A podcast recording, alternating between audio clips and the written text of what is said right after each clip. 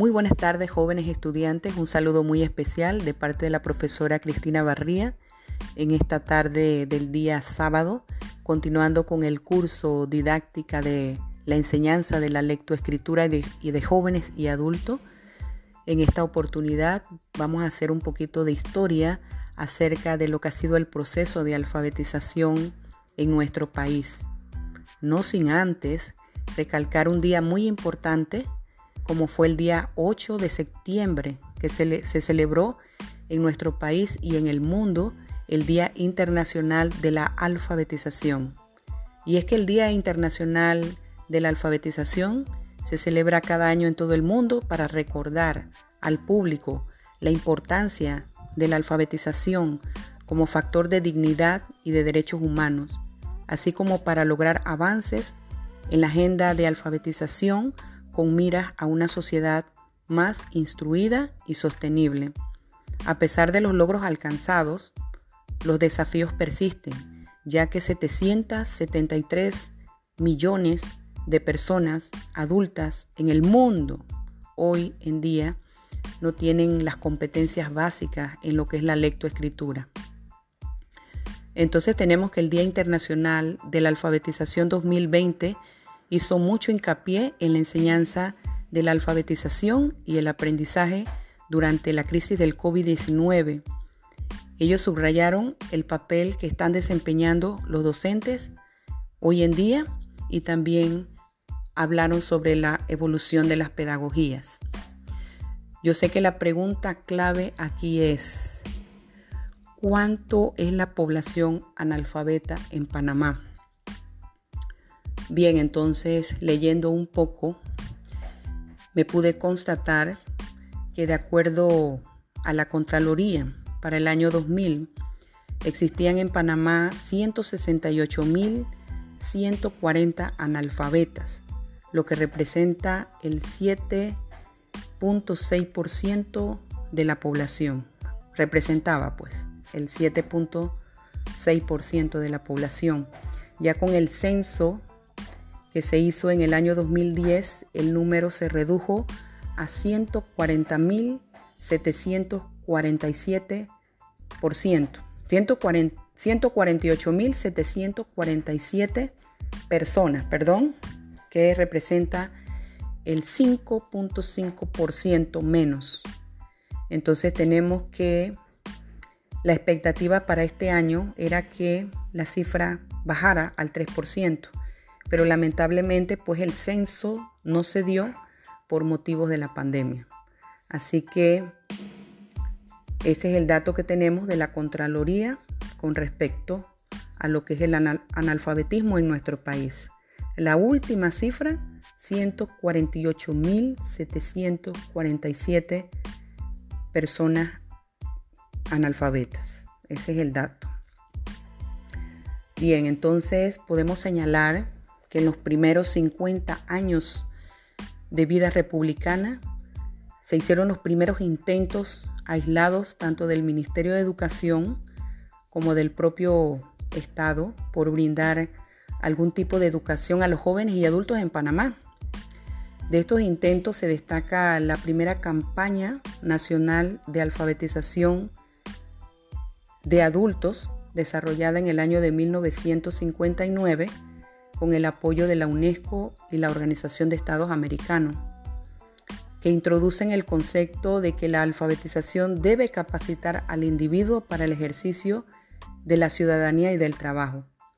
La historia nos señala que el primer método utilizado para alfabetizar en el país fue de origen venezolano, denominado cartilla venezolana. Las cartillas se llamaban así, Abajo, Cedeño, Soy Feliz, Ana y Julio.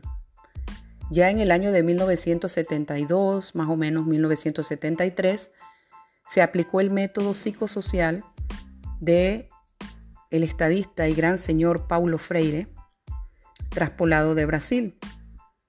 Este método se denominó palabra generadora, que por muchos años se mantuvo como método de alfabetización y que facilitó la enseñanza a cientos y cientos de jóvenes y adultos, sobre todo en las áreas rurales. ¿Qué les parece? Este método se basa en la pedagogía de la autonomía, que significa, yo quiero que ustedes apunten este pequeño trabalengua o esta frase para que ustedes la interpreten porque la voy a colocar allí para análisis. Entonces, él decía, quien forma, se forma y reforma al formar, y quien es formado, se forma y reforma al ser formado. Repito, quien forma, se forma y reforma al formar, y quien es formado, se forma y reforma al ser formado. Interesante, ¿verdad?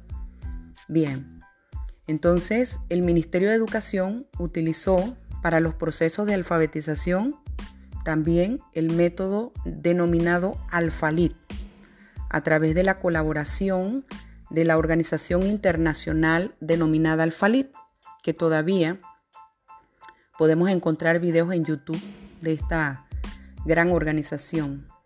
Esta es una organización al servicio de la Iglesia Cristiana. Fue fundada en 1961, dedicada a la alfabetización de adultos, educación básica, lo que es el preescolar y desarrollo comunitario, y también para la nutrición.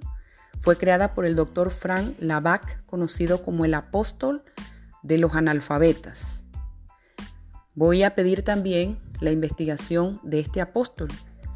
Alfalit es un movimiento internacional catalogado por su naturaleza como cristiano, pedagógico y revolucionario dirigido a las grandes masas desposeídas de nuestra América.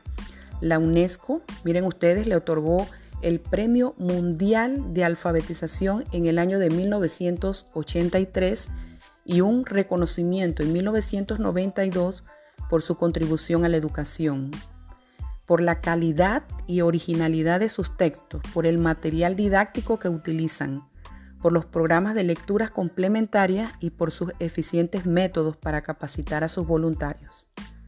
Entonces tenemos que en Panamá, a finales de los 90, y hasta el año de 1997, a través de un convenio auspiciado por la Coordinadora Educativa y Cultural Centroamericana y por fondos donados por el gobierno de Taiwán a los países centroamericanos, con el objeto de disminuir el analfabetismo en la región antes del año 2000, se introduce otro método. Este método todavía prevalece y se llama el método ABCD, español, matemáticas, creado por un colombiano, miren ustedes, América Latina está dando la talla aquí, un colombiano de nombre Javier González Quintero, el doctor Javier González Quintero, colombiano para el aprendizaje de la lectoescritura para jóvenes y adultos.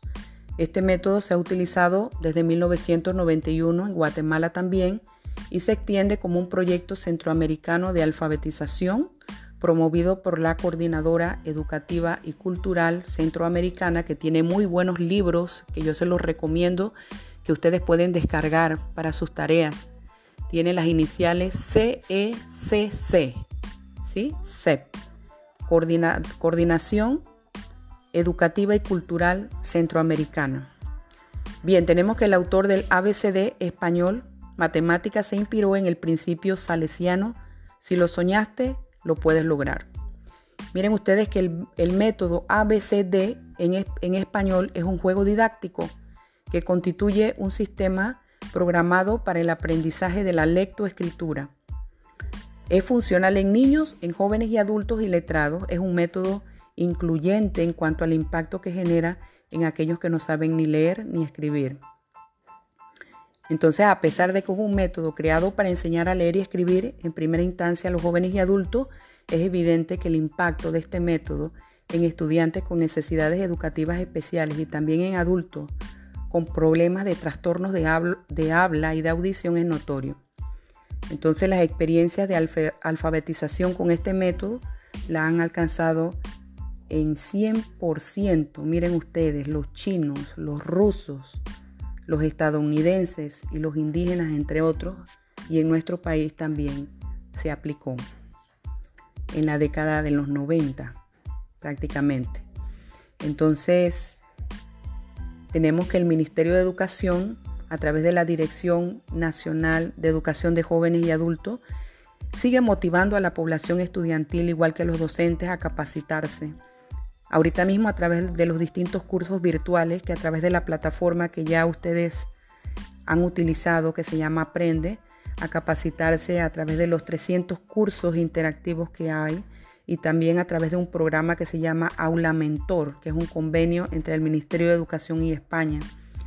Entonces tenemos que la Dirección Nacional de Educación de Jóvenes y Adultos tiene los programas actualmente de lo que es la post-alfabetización, la terminación de estudios primarios, tiene el Centro de Educación de Jóvenes y Adultos para lo que es premedia y media académica, que prácticamente son las nocturnas.